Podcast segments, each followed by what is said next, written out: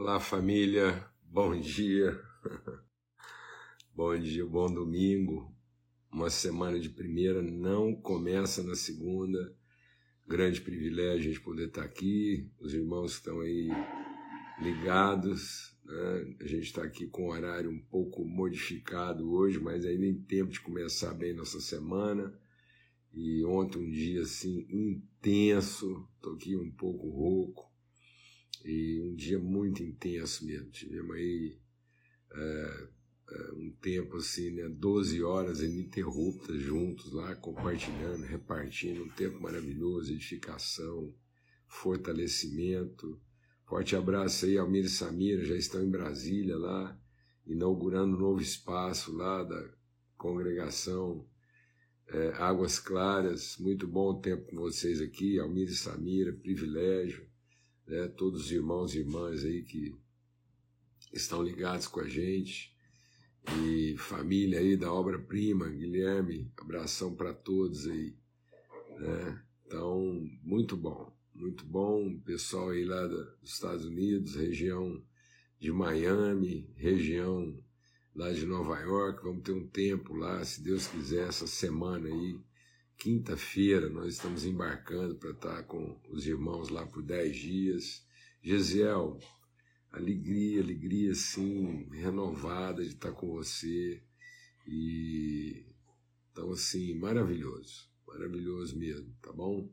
Grande privilégio. Amados, a gente está transbordando mesmo assim de, de ter é, realizado aí o primeiro encontro presencial, mesa preparada aqui em Floripa, a igreja de Floripa nos recebendo e nos acolhendo de maneira assim tão maravilhosa, tão honrosa, muito bom, tempo mesmo muito especial, tá bom?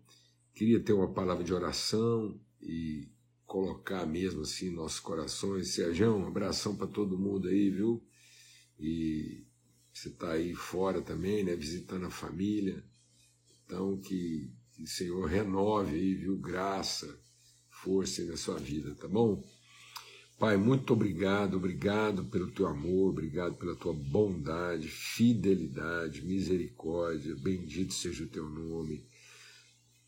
Gratidão por tudo que o Senhor colocou na mesa ontem para nós, como família, encontro de irmãos e irmãs, força, transformação, entendimento, renovação, esperança, graça, favor, ânimo, Deus de misericórdia. Quanta, quanta virtude o Senhor infundiu, soprou, comunicou, transmitiu nas nossas vidas através uns dos outros, cada testemunho, cada palavra, oh Deus, cada amém pronunciado para cada sim declarado, Deus, gratidão Bendito seja o teu nome, é com alegria que nós entramos na tua presença para discernir princípios, ó Deus, que, que vão balizando, vão fundamentando, vão orientando nossa caminhada com o Senhor. Que seja uma semana começada com revelação. Nós entramos na tua presença com ousadia em busca de revelação, Senhor.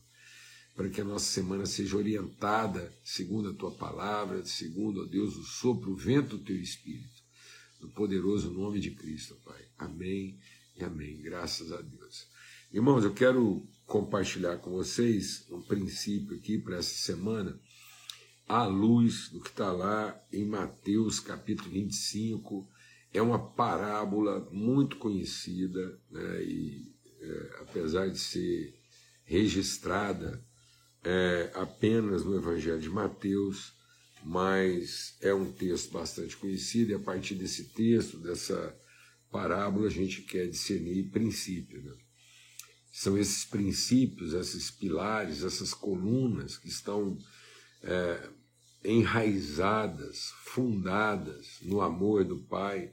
Então, o amor do Pai se revela numa multiforme graça. Então, esse amor vai ganhando materialidade o amor vai ganhando visibilidade através dessas colunas de graça que vão nos educando. A graça nos ensina a viver. Então, a graça é a forma como o amor se apresenta nos ensinando. Então, a graça é a pedagogia do amor.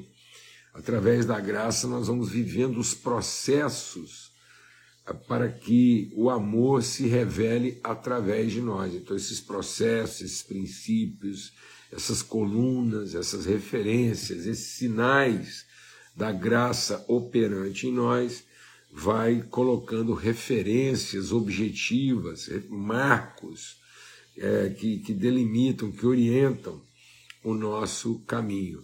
Amém? Para que nós possamos alcançar o nosso propósito. Então, quando a gente fala dos princípios aqui, é aquilo que vai orientando o nosso caminho para que a gente possa alcançar o propósito, que é a manifestação do reino de Deus, que é a manifestação da glória de Deus na terra. Então o reino dos céus será semelhante a dez virgens, que pegando as suas lâmpadas saíram para encontrar-se com o novo. Cinco delas eram imprudentes e cinco prudentes. As imprudentes, ao pegar as suas lamparinas, não levaram óleo consigo. Mas as prudentes além das lamparinas, levaram óleo nas vasilhas. E como o noivo estava demorando, todas ficaram sonolentas e adormeceram. À meia-noite ouviu-se um grito: Eis o noivo!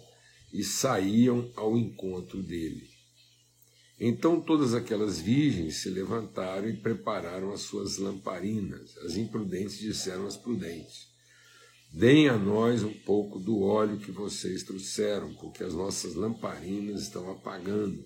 Mas as prudentes responderam: Não, porque vocês não vão, é, porque vão faltar tanto para nós como para vocês. Vão aos que vendem e comprem óleo para vocês. Saindo elas para comprar, chegou o noivo e as que estavam preparadas entraram com ele para a festa do casamento. Fechou-se a porta. Mais tarde chegaram as virgens imprudentes dizendo: Senhor, Senhor, abre a porta para nós. Mas o noivo respondeu: Em verdade lhes digo que não as conheço. Portanto, vigiem, porque vocês não sabem o dia nem a hora. Amém? Queria compartilhar com vocês hoje sobre uh, esse princípio aqui que a gente uh, discerne aqui, que é o princípio da pontualidade e da prudência. Então, amados, é, a pontualidade está à hora, nos compromissos assumidos, na agenda de Deus para a nossa vida, é nossa é, obrigação. Mas estar preparado para qualquer eventualidade que exceda a nossa obrigação é sabedoria. E muitas vezes a gente tem se limitado a cumprir obrigações. Então nós temos a pontualidade da obrigação e não a pontualidade da sabedoria. Não seja pontual no limite das suas obrigações, mas seja pontual no limite da sua sabedoria, da sua sensibilidade.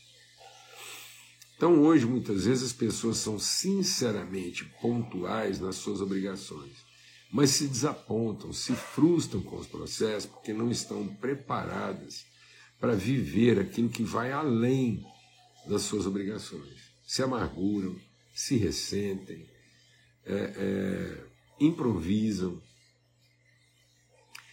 Deus é pontual. Ele nunca chega atrasado mas ele pode demorar um pouco mais do que nós pensávamos que ele demoraria. Então, a pontualidade de Deus é com a nossa transformação e não com a satisfação das nossas expectativas. Deus estará sempre a tempo e hora na agenda que ele estabeleceu para nos fazer chegar ao propósito que ele determinou. Essa é a pontualidade de Deus. Então, se Deus quiser estender ou encurtar tempo e distância nesse processo, você pode ter certeza que Deus está sendo absolutamente pontual naquilo que é o propósito dele em nos conduzir à perfeição. Então há um compromisso de Deus de nos aperfeiçoar. Há um compromisso de Deus de nos tornar exatamente a expressão daquilo que ele nos gerou para ser. Essa é a pontualidade de Deus. A pontualidade de Deus não é satisfazer nossas expectativas e muito menos contemplar a nossa, o nosso senso de direito a partir das nossas obrigações. Então Deus não tem a obrigação de chegar na hora que a gente espera. Mas Deus tem o compromisso de comparecer exatamente à hora que vai trabalhar em nós os processos de conhecimento e de sabedoria. Então há uma pontualidade de Deus em demorar. Assim como deve haver uma pontualidade na nossa vida de saber esperar. Então Deus tem uma agenda conosco de tempo e hora. Mas o compromisso de Deus conosco é gerar em nós e desenvolver em nós virtudes que as obrigações, o cumprimento das obrigações não vai desenvolver. Então não se iluda.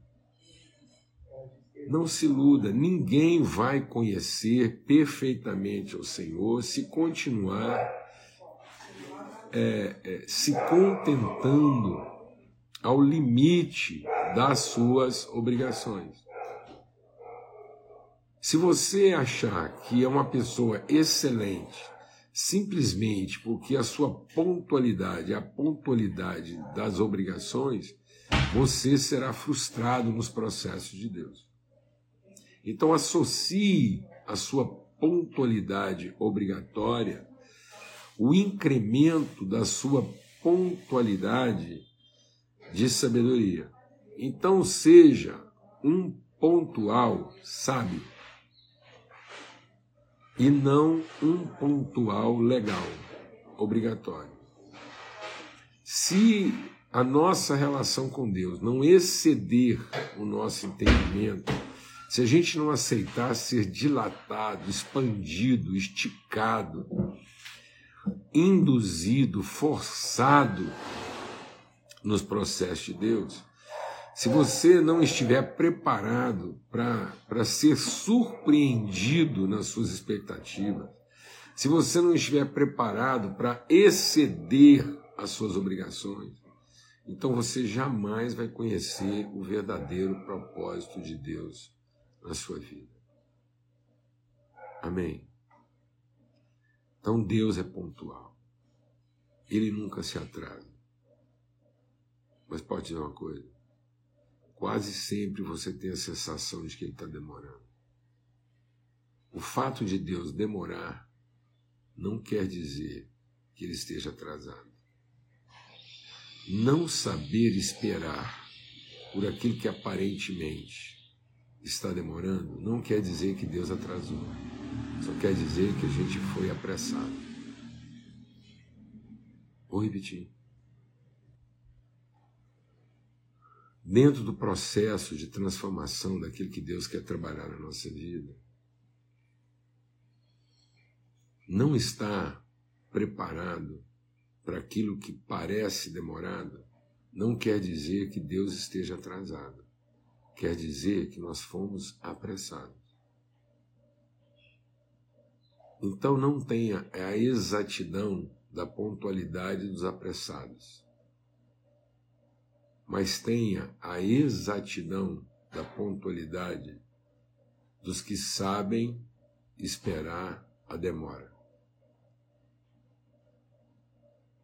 Você está sabiamente trabalhando a pontualidade daquilo que pode demorar? Ou você está se contentando apressadamente em se contentar a pontualidade dos apressados, dos que chegam à hora, mas de maneira tão apressada que não sabem esperar o que pode ir além das nossas expectativas e das nossas prerrogativas? Então, em nome de Cristo Jesus, que essa seja uma semana, mesmo assim, de transformação, de virtude, em que o Espírito de Deus trabalhe em nós pontualidade. mais sabedoria, prudência. A pontualidade só é verdadeiramente pontualidade quando ela expressa, quando ela traduz, quando ela manifesta nossa sabedoria, quando ela revela as virtudes que foram incorporadas e que dão sustentação a essa pontualidade. Caso contrário, a nossa aparente pontualidade só quer falar da nossa prece, da nossa impaciência. Eu conheço pessoas que são exatas na sua pontualidade. E não porque eles são sábios, é porque eles são apressados e acham que não tem tempo a perder. Quem acha que não tem tempo para perder é porque não sabe ter tempo para investir. Não existe tempo perdido quando esse tempo é investido no desenvolvimento, nas relações, na consolidação das virtudes de Deus na nossa vida. Aquelas mulheres não eram pontuais, elas eram ansiosas. Pontuais é aquelas, são aquelas que chegam à hora, mas estão preparadas para a demora. Glória a Deus, amados. Em nome de Cristo Jesus, o Senhor. E às vezes a gente pensa que Deus está trabalhando isso para ter o benefício de poder chegar a hora que Ele quer. Deus nunca faz nada, amados, para resolver uma carência dele, uma limitação. Deus não está fazendo isso para dizer que Ele, sendo Deus e poderoso, Ele chega a hora que Ele quer. Nada disso. Deus está fazendo isso para comunicar a nós as virtudes. Porque se Deus tivesse a pontualidade das obrigações, nós tínhamos ficado de fora. Porque quem está demorando não somos nós, não é Ele. Quem está demorando não é Ele, somos nós. Amém. E e também Deus demora para poder nos livrar da nossa ansiedade. É como se essas dez noivas, na verdade, fossem expressões distintas da mesma pessoa. Então, muitas vezes, a demora é para nos livrar das nossas ansiedades. Para que a parte prudente e sábia da nossa vida esteja pronta. Então, Deus não estava atrasado, ele só estava estendendo o processo para que essa pessoa composta de pressa e conhecimento se livre da pressa e fique com o conhecimento. Amém? Em nome de Cristo Jesus. Até amanhã, se Deus quiser. Hoje nós vamos estar ali com os irmãos da F Hope agora de manhã, às 10 horas. Então, quem estiver por perto aqui em Floripa, ainda dá tempo de você é, estar conosco ali, tá bom? E até amanhã, se Deus quiser, na nossa mesa preparada. Forte abraço.